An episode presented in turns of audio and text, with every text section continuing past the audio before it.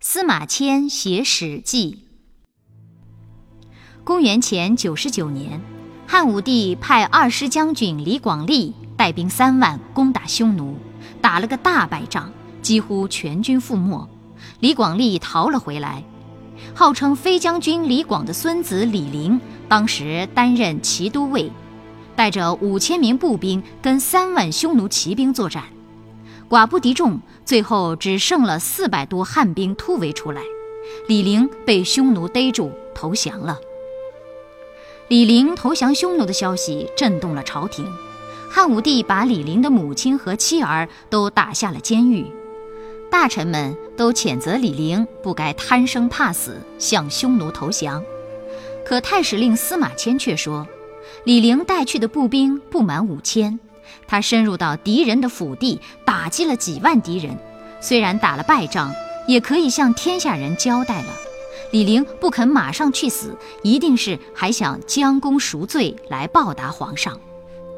汉武帝听了，认为司马迁这样为李陵辩护是有意贬低李广利，而李广利正是自己宠妃的哥哥，于是勃然大怒，把司马迁投进了监狱，并且对他施以最耻辱的宫刑。司马迁几乎想自杀。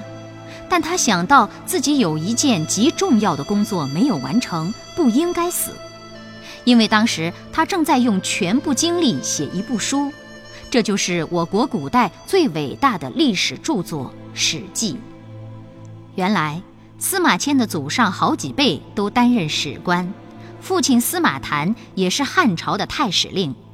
司马迁十岁的时候就跟随父亲到了长安。从小就读了不少书籍。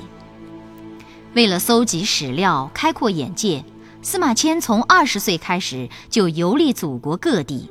他到过浙江会稽，看了传说中大禹召集部落首领开会的地方；到过长沙，在汨罗江边凭吊爱国诗人屈原；他到过曲阜，考察孔子讲学的遗址。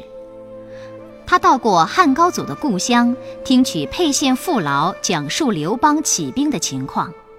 这种游览和考察使司马迁获得了大量的知识，又从民间语言中汲取了丰富的养料，给司马迁的写作打下了重要的基础。以后，司马迁当了汉武帝的侍从官，又跟随皇帝巡行各地。还奉命到巴蜀、昆明一带视察。司马谈死后，司马迁继承父亲的职务，做了太史令。他阅读和搜集的史料就更多了。在他正准备着手写作的时候，就因替李陵辩护获罪。他想，从前周文王被关在羑里，写了一部《周易》；孔子周游列国的路上被困在陈蔡。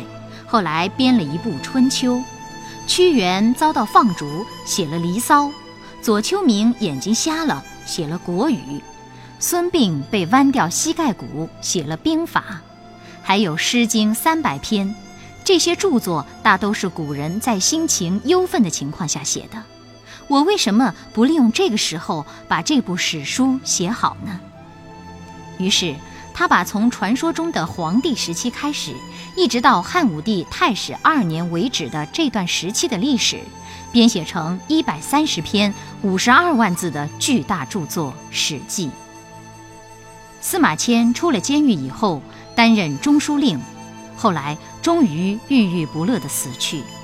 他和他的著作《史记》在我国的史学史、文学史上都享有很高的地位。